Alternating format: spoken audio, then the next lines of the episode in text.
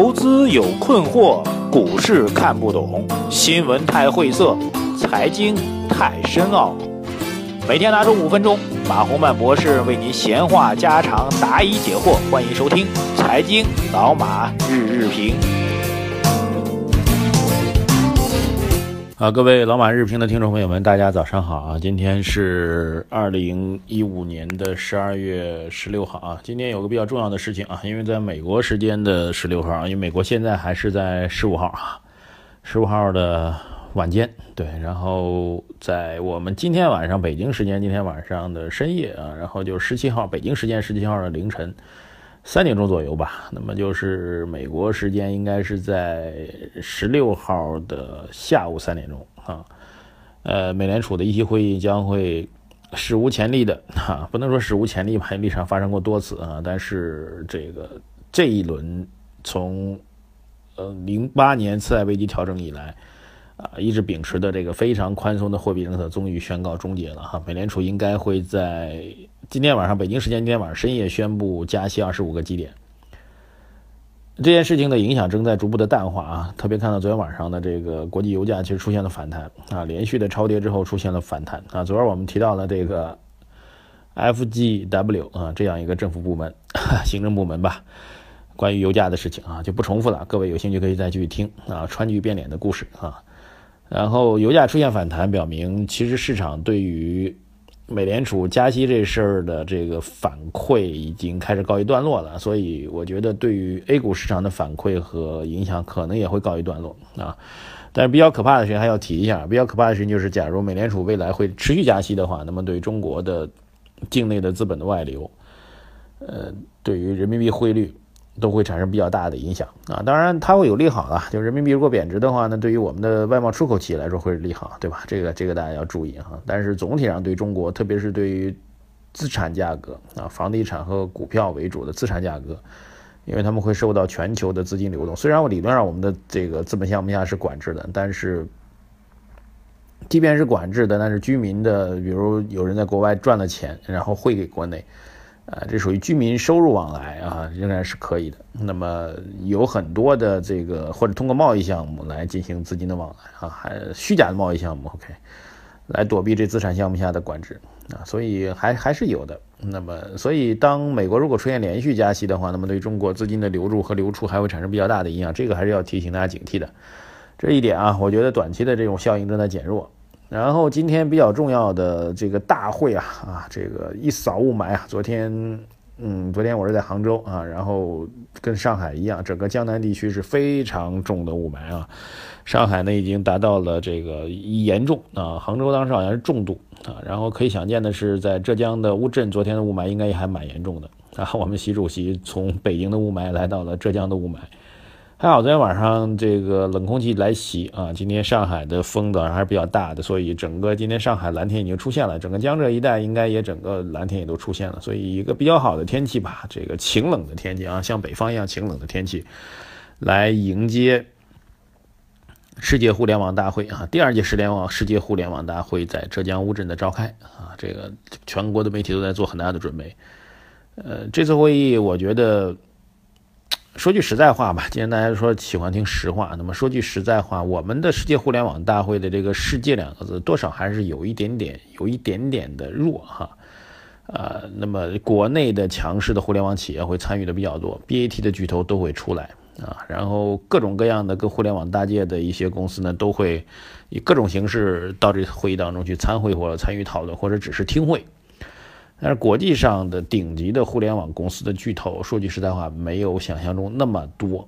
OK，而且国际上的这个，大家可以看一看国国外的一些元首啊，元首基本上还是以我们上海合作组织的这些国家为主啊。当然，正好上合组织最近也在开会嘛，对吧？可能他们的元首呢也顺便来参与相关的会议啊。当然，也许是一个议程，不是顺便啊。OK。呃，所以这次互联网大会，我觉得更多的还是中国网络巨头的一次大聚会啊。当然，你某种意义上来讲，我觉得对于中国互联网产业来说，我们其实还是蛮骄傲的啊。之前呢，大量的中国的互联网公司在做我的商业模式的时候，都说我是中国的，比如说我是中国的 Uber，我是中国的 Airbnb 啊，我是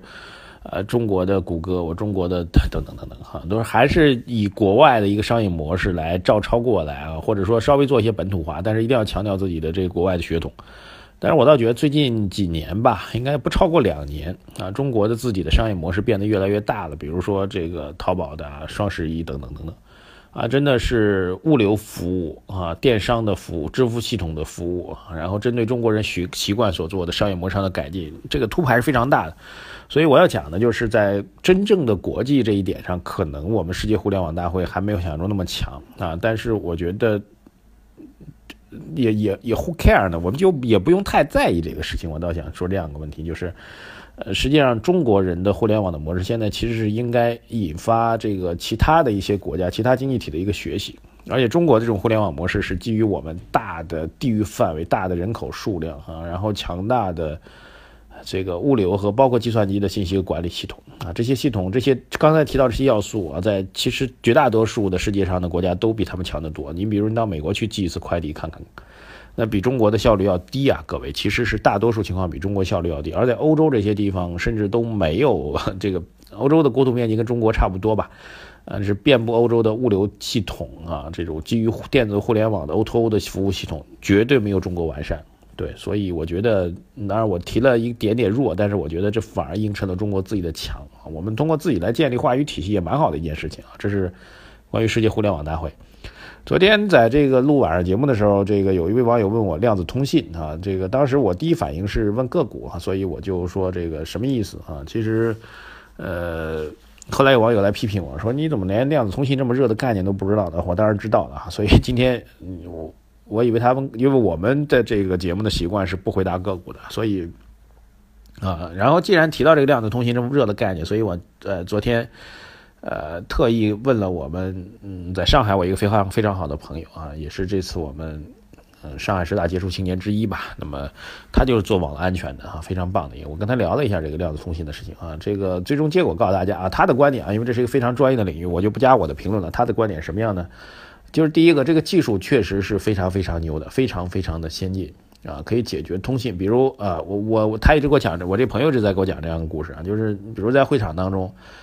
呃，我只要在一个很大的一个会场呢，我带一个这个监听的一个东西吧，这监听东西，各位在这个会场当中，在一定范围当中吧，你所打的电话说的内容，你所发的微信的内容，它通通都可以收下来。这就是我们这个点对点通信，或者是基于无线端的一个通信的一个最大的一个安全问题啊。其实很简单，你想想看，你打电话发短信，它都是通过空气当中的电磁波来进行，我不知道是不是电磁波啊，反正通过空气当中的一个通信的东西来传吧。那这种东西是在空气当中是要过的，对吧？既然过的话，那就有技术能够把它截截留下来。啊，所以这个通信安全问题其实还真的蛮严重的。当然，大多数的人，您的通信也没人去窃听吧？我觉得这个当然您要放宽心啊。技术上当然是可以窃听，但是窃听您干嘛呢？对吧？这是另外一个问题。然后回到量子通信的话题，他说技术上啊，两点。第一点，技术上这量子通信的保密，对于通话之间的保密的技术是绝对是比现在的技术要高得多得多得多啊。如果真的量子通信全面使用起来的话，呃，那么呃，普通老百姓也可以实现通信的技术加密了，而且应该是非常高的一个水平啊。这一点就不用您再看美国大片里面，我们要通话，首先请加密，对不对？《碟中谍》里面有这种环节，这是第一个技术上特别牛啊，特别牛叉。第二一点就是这种牛叉，正因为它非常非常牛叉，但是它从军用啊，从这个高科技领域在用，转民用有一个巨大的门槛啊，这门槛就是它很难把这个，由于它技术特别牛，所以它成本非常非常高，所以目前还没有技术手段让它去大面积的去做民用和市场化的运作，因为这个价格实在太高了。你我给您通一信啊，通一电话，但是我觉得，哎，我得加密啊，但是我这加密的费用非常高啊。打比方说啊，我自己瞎猜的，比方说啊，给你打一分钟电话，我加密费要花一万块钱，您干吗？啊，您如果不干的话，那这就玩儿就没市场，对吧？所以它实际上的。技术转为民用，转为大量的市场化是完全不靠谱的啊！这是一个至少在短期仍然是一个炒作的题材。好的，聊到这里，谢谢大家啊！感谢收听我们节目，提醒大家关注我们的微信公众号“财经马红版”，有更多的内容送给大家。谢谢，再见。